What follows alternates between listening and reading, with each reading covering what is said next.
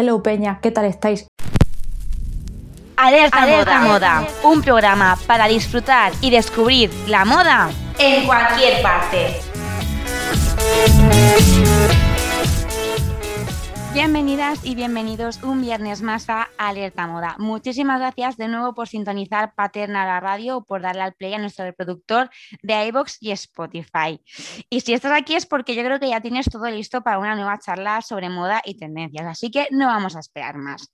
La de hoy, la charla de hoy no solo va a tener moda, porque también va a tener música, arte, cultura, quizá un puntito trash, porque hemos invitado a que nos cuente cómo vive y cómo entiende la moda la youtuber y creadora de contenido Claudia Camino. Bienvenida, ¿Qué tal, Claudia. chicos? ¿Cómo estáis? Yo encantada de estar aquí con todos vosotros, gente maja, muy a gusto, altas horas de la noche, está todo alineado. Perfecto. Bueno, Claudia, eh, yo quiero antes de, explicar un poco lo que haces, bueno, a ver, que lo vas a explicar. Eh, tú eres Claudia Camino, pero yo no sé si mucha gente te conocerá por tu nombre de pila o te conocerá pues, eh, por el nombre que utilizas en YouTube, que es eh, La Cabra la Muerte. Que yo, la primera pregunta es, ¿a qué viene ese nombre? Que me parece súper curioso. Mira, Teresa, yo te comento, vamos a ver, es que yo tengo mil motes, porque resulta que, vale, yo tengo La Cabra la Muerte, que es el nombre de mi canal, que realmente eso es una combinación de cosas que me representan. La cabra es porque soy Capricornio y me encantan las cabras, la muerte, pues por la muerte, los darks, etc. Pero es que por otro lado, también en el canal yo siempre digo Maritere o Maritere, siempre lo suelto. Entonces hay gente que se cree que me llamo María Teresa, que a mí me encanta, o sea, me parece lo máximo que piensen que me llamo María Teresa, pero me llamo Clau. Pero lo de María Teresa, por ejemplo, también otro apodo que tengo así como con lo costumbrista, ¿no? Y realmente Claudia, o sea, hay eh, seguidores que me llaman Clau porque yo en algún momento sí que he dicho sea, me refiero a mí misma como, claro, yo muchas veces hablo como en tercera persona, como estoy un poco para allá, pues suelto mi nombre. Y entonces, eh, por otro lado, también me llaman Clau. En fin, es que de todo, que yo creo que va un poco en la línea de que soy mortadelo, como mi, mi madre me llamaba de pequeña, porque le doy a todo y así, como tengo muchos alter egos, pues así, así, así es la cosa, hija. Y yo tengo una pregunta y lo del nombre, que es que si con ese nombre ha llegado gente a tu canal que no se esperaba encontrarse un canal de divulgación de moda o de cultura, de estética, que se esperaba encontrarse, pues yo qué sé. No lo sé lo que se puede encontrar.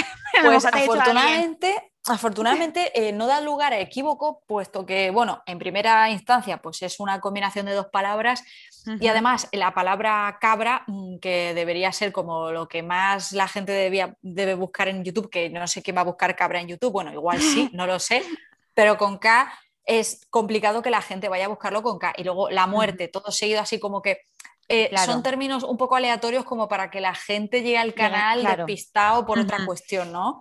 Pero es verdad que mm, eh, con lo que sí que se descolocan un poco, en el buen sentido, es que siempre llegan a través de un vídeo. Eh, como sabes, bueno, mis vídeos son como muy eclécticos, o sea, es sobre cultura visual, ¿no? sí. Cultura estética, pero claro, es muy varietés, es que lo mío es como, es como un teatro de varietés, totalmente, vamos. Entonces la gente llega y dice, ¡Hala! Pues mira, había venido por un vídeo de Bjork y de repente estoy aquí, yo qué sé, con un vídeo de vistiéndote con ropa del pueblo, o sea, así es. Así o de Eurovisión, porque tengo, aquí, tengo, aquí, tus últimos vídeos, ¿vale? Tus, mm, tus últimos mm. cinco, vídeos han sido... Muy ilustrativo va a ser. Sí, eh, Infancia en los 80 y los 90, que lo has subido hace poquito. ¿Qué es una día y por qué soy tan fan? La apropiación cultural, mis luz favoritos de España desde 1960 hasta la actualidad y. El secreto de Rihanna. O sea... es yo, es yo, porque es que me encanta porque cuando yo veo el feed de mi, de mi canal de YouTube, digo, es que soy yo, o sea, es una radiografía de todo lo que me inquieta. Yo creo que esa es la manera en la que mm, he, conectado más con la gente, porque esto ha sido una cosa realmente de los últimos dos años y pico, tres, porque bueno, eh, uno va creciendo, va madurando. Yo el canal lo empecé hace la tira de años. Y si bien es cierto que siempre mantenía esa esencia, ¿no? Eh, Clavo al final está detrás de todo. Al final, al, principio era muy monotemático, ¿no? Era todo pues un poco de cultura gótica, todo centrado en eso, y ya luego fue mutando a todas mis inquietudes, ¿no? Así que sí, es un catalizador de mi interior, básicamente. este mamarracherío, este, esta espantajería es yo. Yo me pregunto un poco, porque yo muchas veces cuando veo mis, sugerencias digo, madre mía, es que eh, el algoritmo tiene que decir, esta chica, ¿qué ve? ¿Por qué está viendo cosas tan pintas? ¿A ti te pasa lo mismo que de repente te sugieren cosas que dices, Dios mío? O sea, es que... Sí, sí. Es que sin exagerarte un pelo, a mí, mira, antes de hecho yo me estaba partiendo de risa de mí misma porque digo, Clau, ¿qué clase de recomendaciones son estas? Me sale un señor que es un señor de Inglaterra random que se dedica a probar takeaways. Entonces lleva su mesita plegable, entonces pide un takeaway en un sitio, se despliega su mesita y hace una review de la, del takeaway que se acaba de comer. Por otro lado, eh, que si haciendo un cuchillo de hielo. Por otro lado, eh, que si una señora mexicana que está cocinando en su casa, que se llama de mi rancho a tu cocina, de todo. De todo, o sea, todo, tipo de cosas absolutamente aleatorias. Y, a mí me encanta. ¿Cómo decides de qué hablar en tu canal? O sea, ¿en qué momento? Porque entiendo que a lo mejor a la gente le puede parecer, porque ahora me está hablando de Rihanna y luego me está hablando de los 80. Tiene que haber un hilo conductor y un motivo detrás de cada una de las cosas que se sube.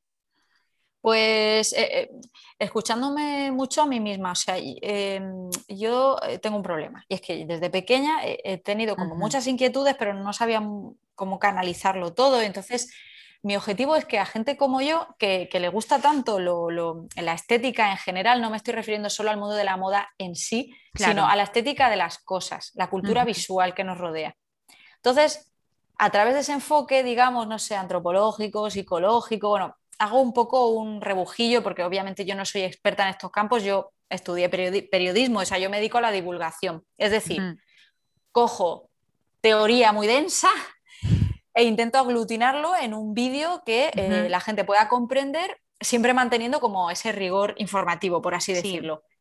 Entonces, de esa manera yo le doy forma a la sociedad y, la cultura de la que estamos rodeados. Entonces la gente, a la gente le ayuda ¿no? a darle un sentido a las cosas, porque que de repente surja una estética no es fortuito, tiene que haber explicaciones detrás. Entonces, digamos que yo ese es el papel que me atribuyo de quien, se ocupa de darle explicaciones a cosas que aparentemente no la tienen, o incluso a verbalizar lo que todos tenemos dentro, pero que no sabemos cómo explicar, ¿no? Pues ese sería mi objetivo, yo diría.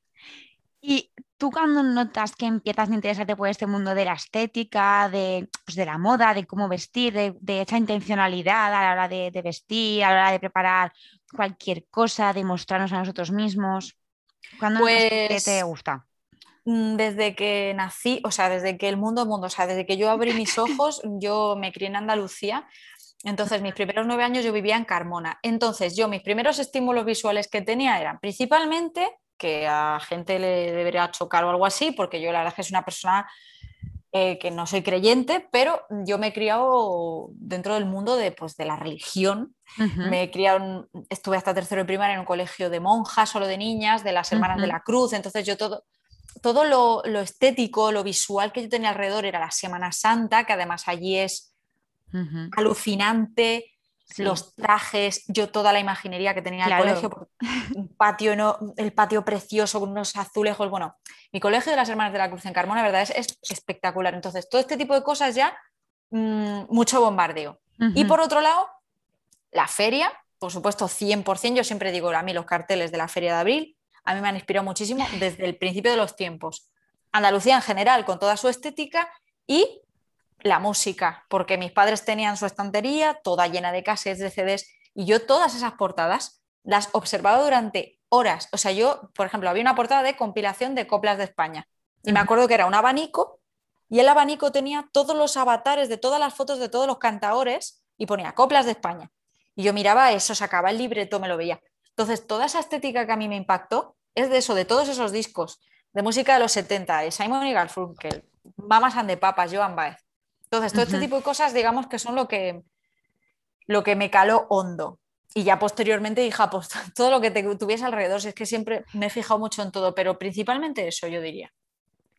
Oye, hablando de la música, que eso te lo quería preguntar mm. ya directamente, porque yo creo que viendo tu YouTube, es que además tengo justo, el último que hemos dicho ahora es El secreto de Rihanna, ¿no?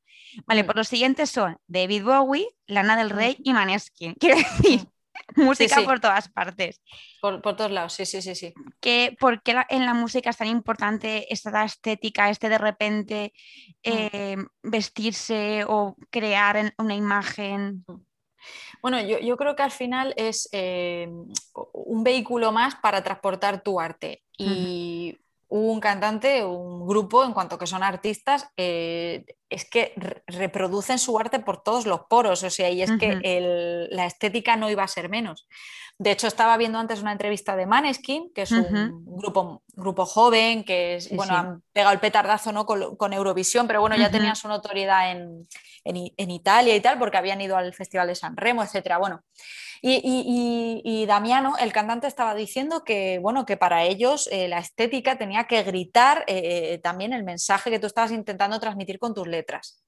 Y pongo un ejemplo actual porque, bueno, igual queda muy cliché, que a mí me encanta la música, pero queda muy cliché pues ponerme a hablar de David Bowie, que ya luego en el canal. Claro. a mí me gusta poner ejemplos con artistas actuales, que yo creo que también, pues, oye, que siguen transmitiendo mm, ese poder visual y, es que cada vez salen más artistas que te dejan absolutamente, de verdad, a mí me descoloca toda la variedad que hay hoy en día estética de artistas, además totalmente inesperado, que cantan un género, pero de repente, o sea, a mí me encanta eso, que también haya ese punto de sorpresa, porque el mundillo, digamos, en el que yo me he desenvuelto a nivel musical ha sido el metal, el punk, el, rock y tal, entonces es cierto que es un gremio o un nicho muy cliché, ¿no? O sea, siempre una banda, como que dependiendo del género que tocas, como que tienes una estética muy concreta. Entonces ha habido poca ruptura estética en ese sentido. Al principio de los tiempos sí, me refiero, ¿no? Cuando empezó el punk y tal, pero claro, claro yo mm, también llegó un momento en que necesitaba también ese,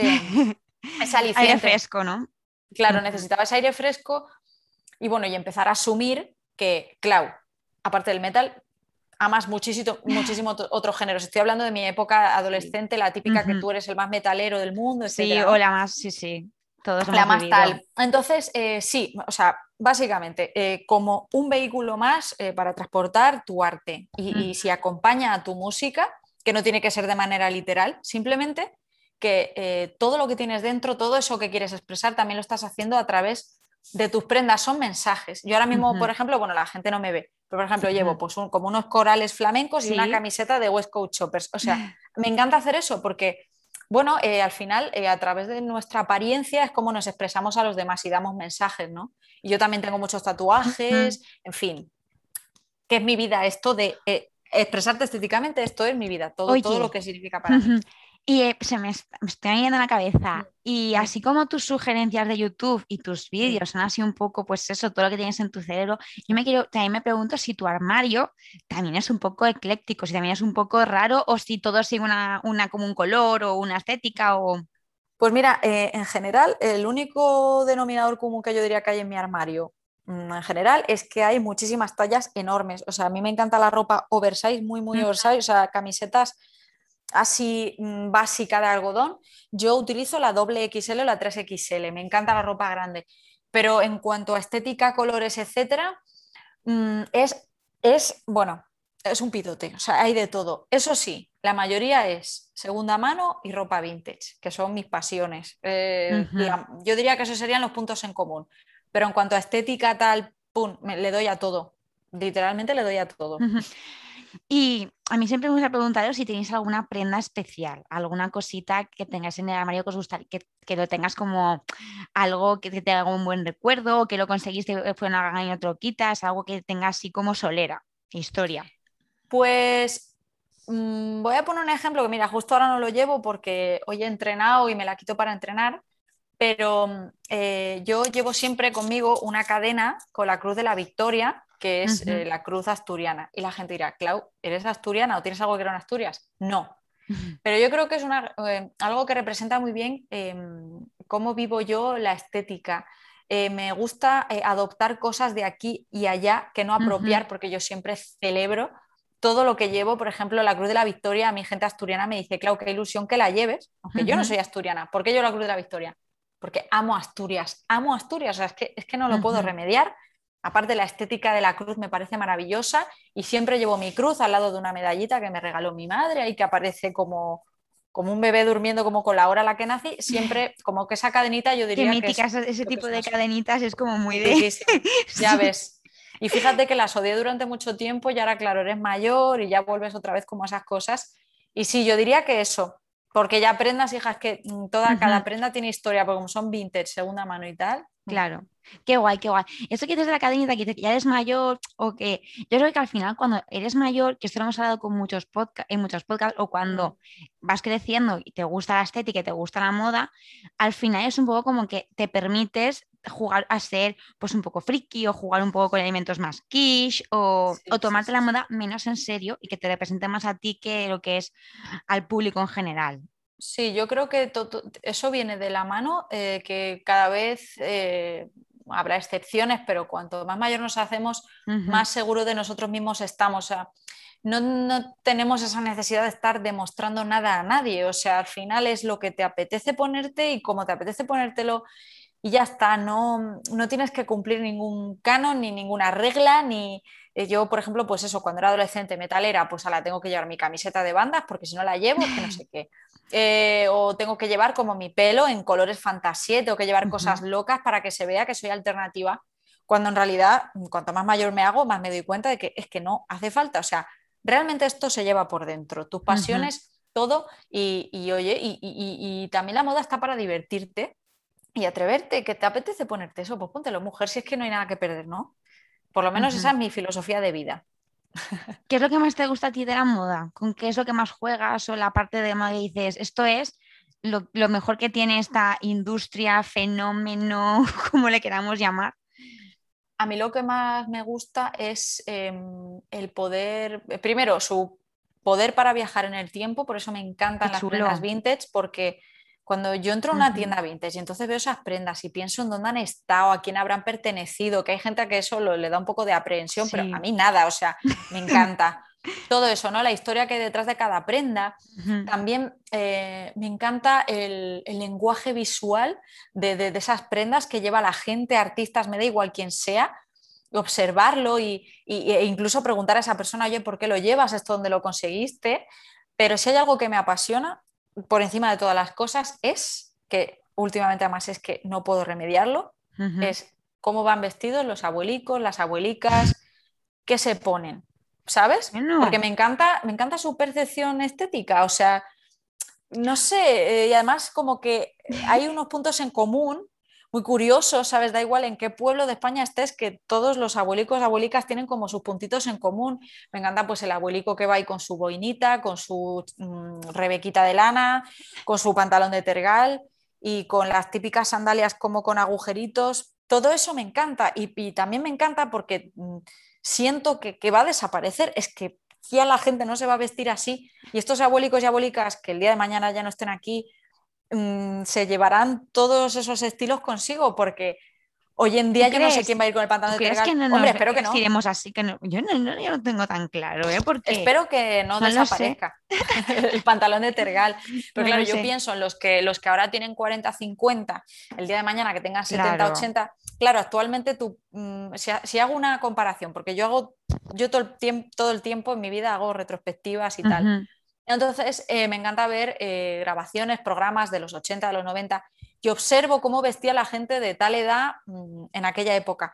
Y claro, es cierto que la gente de treinta y tantos, 40, en los 80, por ejemplo, eh, parecía que tenían 60 años. Sí, eso sí que es verdad. ¿no? Y los pelos que llevaban y el tipo de complementos o cortes de las bardas ya están Total, entonces, eh, que ojo, yo no digo que esté mal porque me encanta eso ya, cada época tiene su estética y sus cosas. Y, claro, yo pienso en los que ahora tienen eso, 40, 50, 60 años, en el futuro, claro, yo creo que la estética será distinta y me, gusta también pensar en cómo será, ¿no? Sí, en cómo seremos. Cómo serán esos abuelicos. Sí, sí, sí, Pero quizá tengas un vídeo ahí de, de, estética de estética de la tercera edad o de estética... Eso puede ser dos... Yo tengo dos vídeos eh, de modas rurales que me encantan y entonces hablo de todo esto, hablo de los looks de los abuelicos, de pues, los tapetes de crochet, incluso de los mm, estos cacharritos de crochet que se le pone a la Nancy, como si fuera la falda de la Nancy, la Nancy va ensartada, va ensartada en el papel higiénico y entonces eh, como que el crochet bueno, reviste el papel. bueno, a mí estas cosas a mí me, fascinan. Eh, en fin, cosas así, sí, claro, claro, en el canal se Y eso sí que es verdad que se va a perder, eso son cosas que, ya no valoramos. Exacto, sí, sí, sí, sí. Y, y además es que lo kits A ver, es que yo creo que, o sea, a ver, la percepción estética que hemos tenido durante muchos años, yo diría que ahora se está derribando eso porque como hoy en día eh, los límites de lo estético, de lo que es bonito o no es bonito, creo que son un poco difusas esas líneas.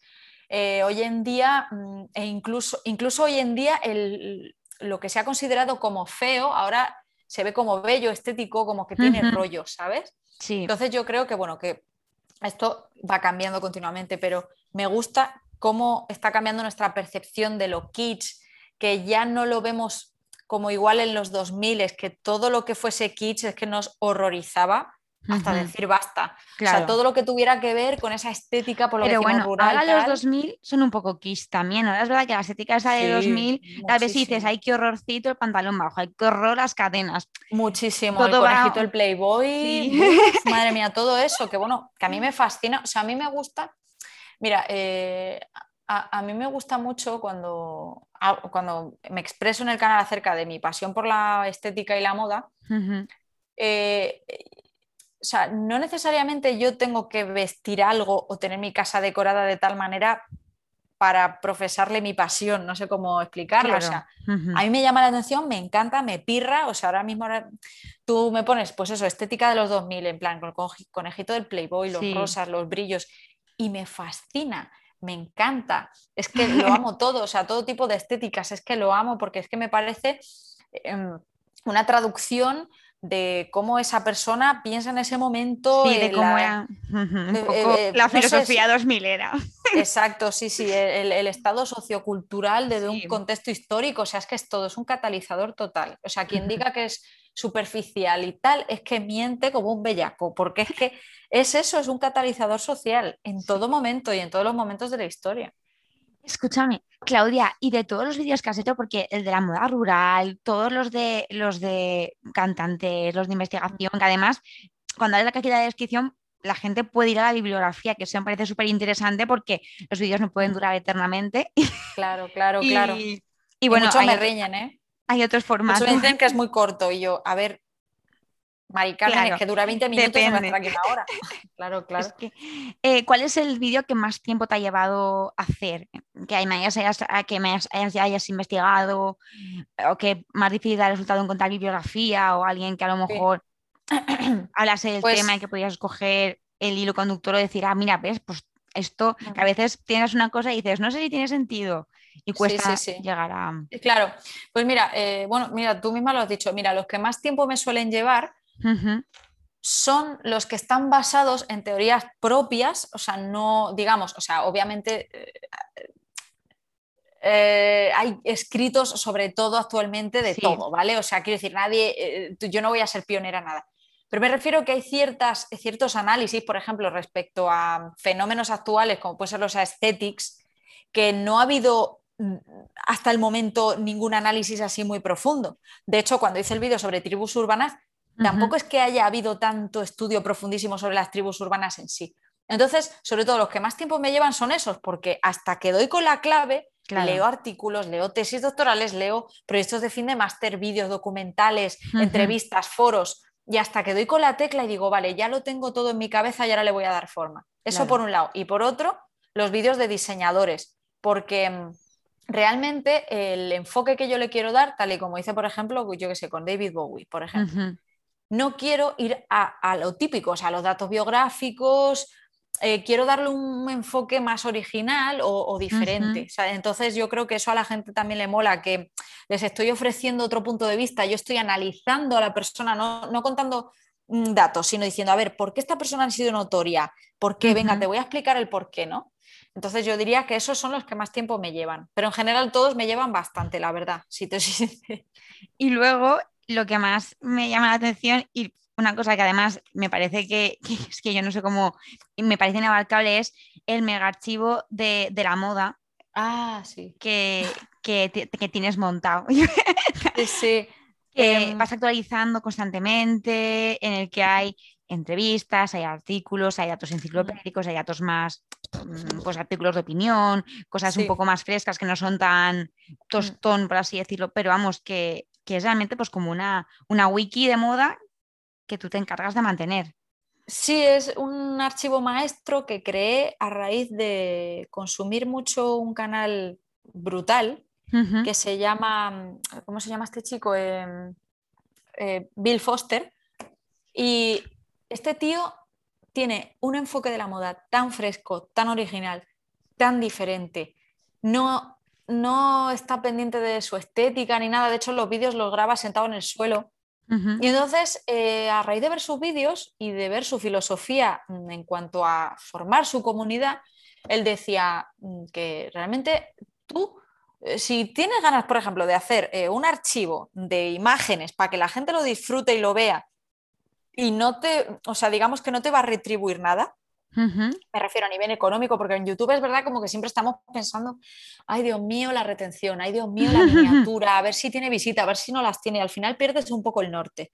Entonces, gracias a Bill, yo pude eh, enfocarme y decir, a ver, Clau, vamos a ver, es que a ti lo que te apasiona es hablar de esto tal, no estar pendiente de visitas, no sé qué, es que me, pone muy tensa. Por ejemplo, el vídeo de traje de flamenca, pues yo sabía que no iba a tener muchas visitas, pero lo hago igualmente porque es que me apetece de verdad hacerlo.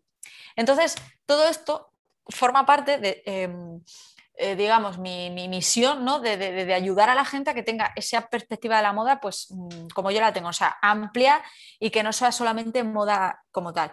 Por eso lo del archivo maestro Pensé que les iba a ser de mucha utilidad tener todas esas cositas a mano para luego ellos también crear su propio criterio, porque soy yo siempre lo digo en el canal, que yo no soy el Dalai Lama, o sea, yo explico cosas y tú, eso es, yo es una semilla que yo planto en ti y el árbol ya tú te ocupas, pero yo te doy la semillica y tú ya haz lo que te la gana, léete los artículos, no te los leas, estés de acuerdo o no, Mm, yo planto la semilla, ¿sabes? Yo no quiero que eso sea, ¡pum!, religión. Entonces yo ese archivo maestro realmente era para enseñar a la gente cuáles eran mis secretos, porque en el mundo de YouTube, o bueno, en el mundo de la divulgación, y de todo en general también, la gente es muy gatekeeper, es decir, la peña siempre está con los, ay, no vamos a decir dónde hemos sacado esta información, no sé qué, no lo entiendo, porque realmente la información es libre y tiene que serlo.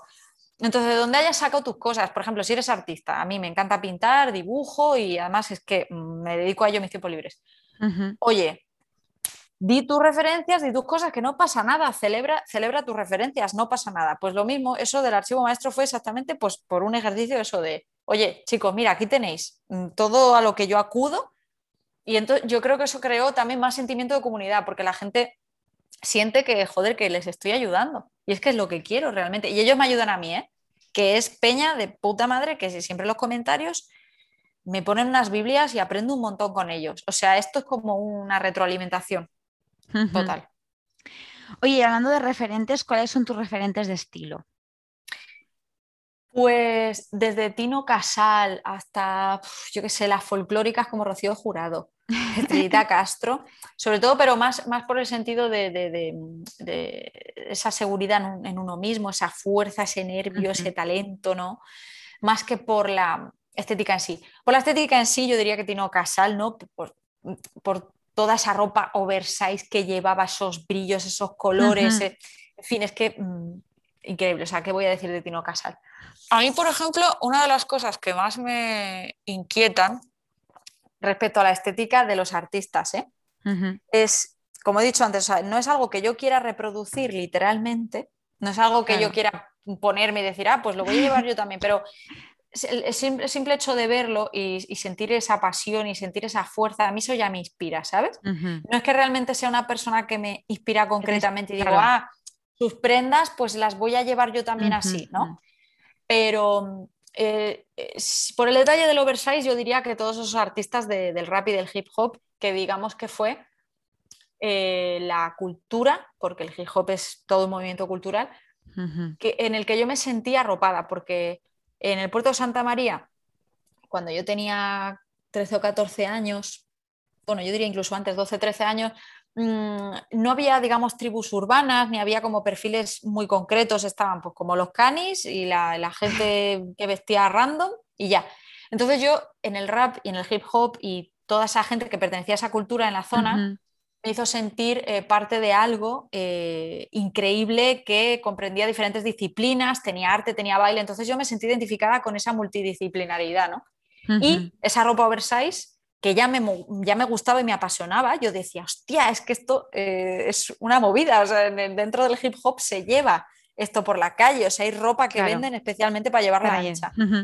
Entonces yo diría que principalmente eso y todos esos artistas, pues yo que sé, Public Enemy, Big Punisher, Tupac, o sea, todos esos artistas que empecé a escuchar en la época. Y es que, hija, es que como veo de todo, realmente te podría decir tantas cosas. Y hablando de artistas, tú que también eres un poco polifacética, ¿tú crees que la moda es un arte? Sí, sí, claro que sí. Mm.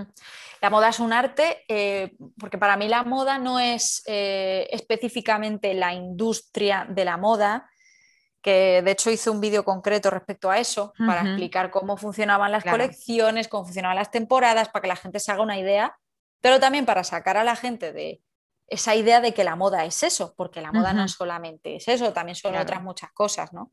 Y sí, sí, para mí es arte. Es arte en cuanto que canaliza las pasiones y lo, y lo visceral de una persona que en primera instancia ha creado ese algo, ¿no? Estético y además hoy en día con tantas marcas eh, artesanas, sostenibles, surgiendo, ¿sabes? Ya no es simplemente el business por el business. Obviamente, si tú eres un artista, y pues yo, por ejemplo, hace poco pues he sacado unas camisetas con ilustraciones mías, claro, obviamente, joder, te encanta que valoren tu trabajo, ¿no? Y que eso también te dé una retribución para que tú puedas crear más cosas. Claro. Pero yo me refiero ya a esa idea más em, eh, del fast fashion, de producir, producir, producir, tendencias mm, volátiles que duran tres segundos en la percha. O sea, eh, esto es solo una pequeñísima parte de lo que para mí significa la moda, pero obviamente estamos hablando de lo que significa para mí, que cada uno, oye, pues tiene su concepción, ¿no? ¿Y para ti mm. qué es la moda de plazoleta? Ah, uy, me encanta esa pregunta, qué guay. Pues mira, eh, la moda de plazoleta eh, además, eh, durante, bueno, no sé cuánto tiempo llevo con eso puesto en mi Instagram, porque lo tengo como bio, creo. Y mm, la moda de plazoleta, digamos que es la metáfora de la estética de la calle. Como he dicho antes, el abuelico, la abuelica, lo que sea, pues que para mí eso también es moda. O sea, es, mm, es la estética, es lo que ocurre ahí fuera las prendas que se están poniendo las personas, como he dicho antes, pues eso son catalizadoras de, la situación que se está viviendo en ese momento. Entonces, por eso lo de moda de plazoleta. Y lo de plazoleta pone un poco por el guiño a mi, a mi tierra, Andalucía, y porque a la plaza pues se le llama la, la, plazoleta. La plazoleta que es donde ibas de pequeño en verano, pues bueno, y en toda España, ¿no? Pero digo que allí se le llama la, la plazoleta. Exacto, te vas a comer tus pipas, y vas con la bici, mm, bueno, pues la plaza, la plaza es donde estabas ¿no? en esas tardes de verano. Que al final es como un desfile también, a veces. Totalmente, sí, sí, sí, claro que sí. Eh. Si lo piensas bien, estás sentado en el banco o en el pollete o en lo que haya y ves a la gente pasar y siempre tienes algo que comentar. Estás como en el front row de la, de la vamos, de la vida. Y es muy guay también. No, y me gusta mucho ese símil que has hecho porque al final para mí la vida es una pasarela constante. O sea, todo el mundo está como o sea, todo el mundo está metido en una performance, que a mí me encanta decir la palabra performance. Con mi hermana, con mi hermana y mi hermano no paramos de decirlo siempre. Pues que la performance ¿no? es nuestra, nuestra identidad, nuestros mensajes, eh, e incluso nuestro estado de ánimo, ¿no? A través de, eso que llevamos. Eh, joder, a mí me, encanta experimentar con la estética precisamente por eso, porque me hace sentir diferentes sensaciones en diferentes momentos, ¿no? Y cada día tengo un mood y la gente sabe que, yo un día de repente puedo estar vestida, pues yo siempre les digo, mi mood vistiendo es desde Adam Sandler hasta un niño de 12 años skater o una diva. O sea, paso por todas las facetas y tan a gusto. es que es lo mejor. Qué guay. Pues sí, pues sí. Clau, Mm, o Claudia, no, no tenemos la confianza. No, hija, tú me puedes llamar Clau, vamos. Por supuesto que sí, por supuesto. Eh, pues la entrevista está llegando ya al final. Para siempre la última pregunta es las recomendaciones que después de ver tu cabeza, de conocerte más y tus sugerencias de YouTube y tus últimos cinco vídeos, es que yo estoy deseando que nos digas las recomendaciones porque seguro que es algo bueno, pues sobre todo, mira, eh, me gustaría dar recomendaciones de artistas eh, visuales, artistas gráficos, en todo el mundo del tatuaje. Están JLR Tatuaje, que se llama Jorge, Jorge del Llorón, que bueno, su Instagram es eso, JLR Tatuaje. que eh, canaliza eh, el arte y la identidad andaluza de una manera tan bella, no solamente a través del tatuaje, sino a través de pues, murales en la pared. Eh, todo además trabaja mano a mano con Califato 3x4, que es un grupo de, bueno, pues es como flamenco fusionado con electrónica, bueno, una locura. Y además hoy en día están surgiendo muchos grupos de este estilo. Así que bueno, ya que estamos, también recomiendo Califato 3x4, que obviamente la música va unida a la estética. Eso por un lado. Por otro, Ruiz Tatú, que también es otro tatuador que, al igual que Jorge, eh, canaliza pues, ese arte andaluz a través del tatuaje. Y dentro de la música, he dicho ya Califato 3x4, Derby Motoretas Burrito Cachimba, eh, que son un grupo cordobés, creo que son, y tienen una estética setentera, así como de rock psicodélico, pero tocan como eso, flamenco fusión y de repente tiene como toques metal. Bueno, es una locura.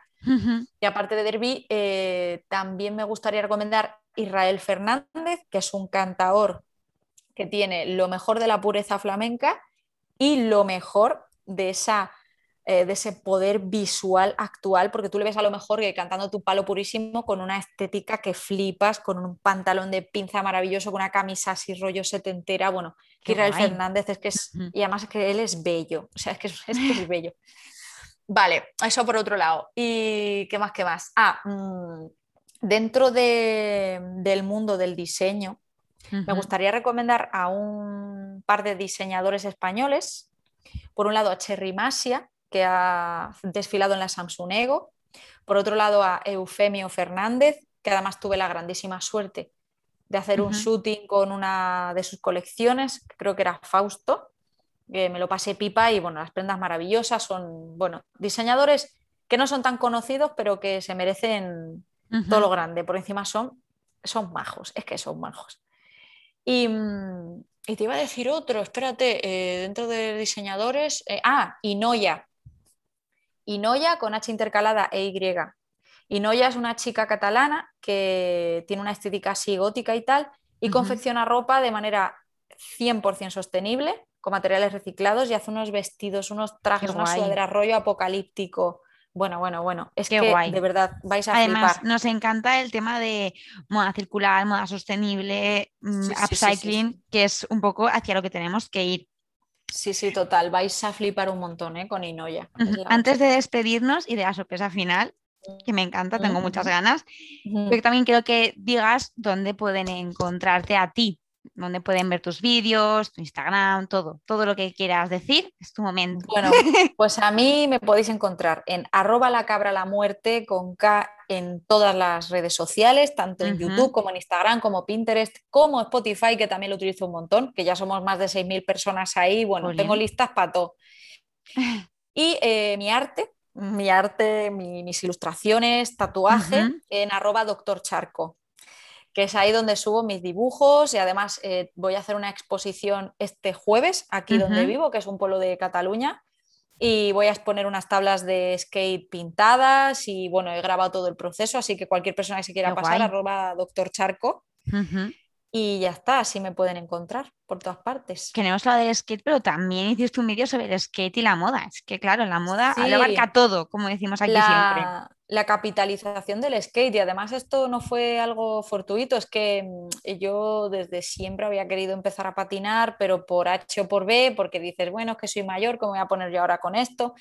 Y bueno, eh, la cuarentena a todos nos hizo darle la vuelta un poco a la vida de alguna manera. Y a mí me sirvió, por un lado, eh, para perseguir mi sueño como artista del tatuaje, que realmente es en lo que ando yo ahora mismo, es tatuar, tatuar, tatuar para dedicarme a ello. Y obviamente mi arte, ¿sabes? Porque al final eh, tatuar sin dibujar no tiene sentido, yo estoy dibujando siempre. Y, y, se he perdido el hilo, no sé qué te estaba contando. la, capitalización del skate. Ah, eso, esa, exacto, lo del skate. Y el skate eh, a mí me picó la curiosidad porque, bueno, dije, a ver, Clau, ya estás con el tema del tatuaje, venga, que es otra cosa que siempre has querido hacer y no has hecho, el skate. Y me puse a patinar, es lo mejor que he hecho. Lo mejor que he hecho, de verdad, en mi vida ha sido eso y fue acompañada además casi de que hice ese vídeo y dije, venga, Clau, es el momento. A mí me pasa mucho que cuando investigo sobre un tema para un vídeo, me meto tanto que es que me obsesiono, me obsesiono hasta, hasta la médula. Sea, entonces a lo mejor hago el vídeo de David Bowie y me tiro escuchando a David Bowie tres semanas en bucle y así con todo. Me a mí me pasa lo mismo, ¿eh? yo me pongo muy malita de las cosas que me gustan durante total, un mes total, y luego total. ya no. Y me dice, es que tienes obsesiones. Digo, pues es verdad, pero déjame que ya se me irá. Tranquila. Que es que eso es lo bonito, eso es lo bonito de la vida.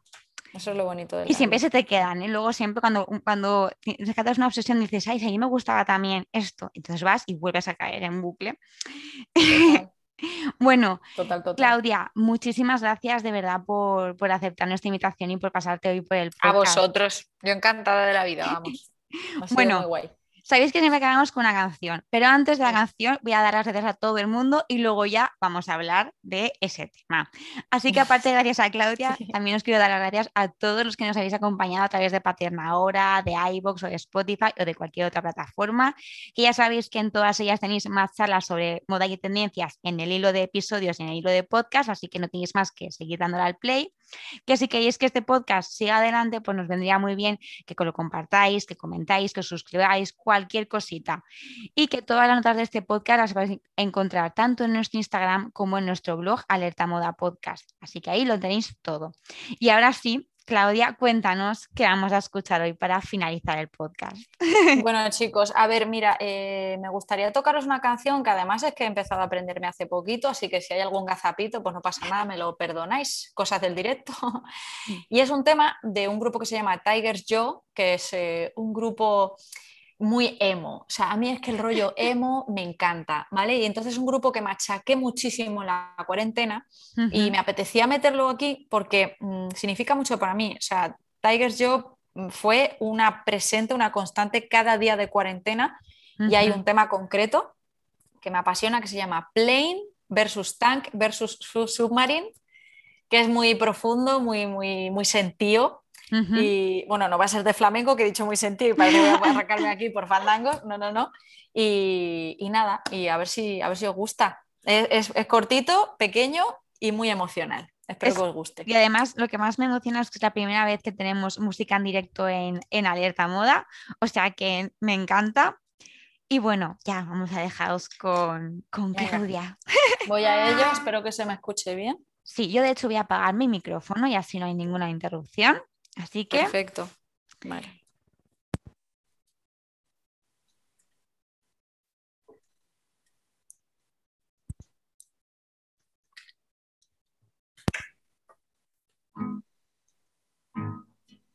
Lie to me like you used to. Tell me everything is how it should be. Lie to me. Did you have to? Cause in the end, it doesn't matter what I think. And I can barely tell the sky from the shoreline. And I can see my myself reflected in your eyes. This was all a dream, and it's coming back to me. Portrait in grayscale, a perfect betrayal. And I can't even breathe with this waiting on my chest. You knew me at my best, no can even stand on my own. Lie to me.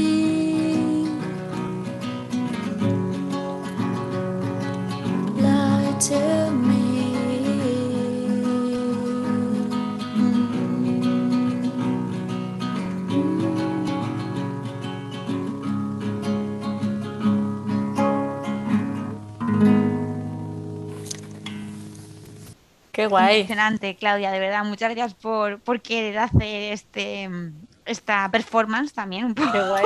Performance total. O sea, Yo lo mío es la performance. que, que, me ha encantado. Invitadísima para cualquier otro episodio, Claudia, de sí, verdad. Sí, yo cuando quieras, cuando haya que comentar cualquier cosa, que hay, yo que sé, la MET, eh, pues yo que sé, lo comentamos. Yo encantada, de verdad. O sea, pues yo encantada con estos proyectos, ¿eh? Teresa, de verdad, cuenta conmigo. Uh -huh. Y bueno, que muchas gracias a todos, de verdad, muchos besos, apoyad muchísimo este podcast. Yo lo gracias. haré, por, vamos, todo lo que esté en mi mano para apoyar este podcast. Así que muchas gracias. Y bueno, eh, muchas gracias Claudia, gracias a todos y ahora sí nos vamos hasta la semana que viene. Un besito.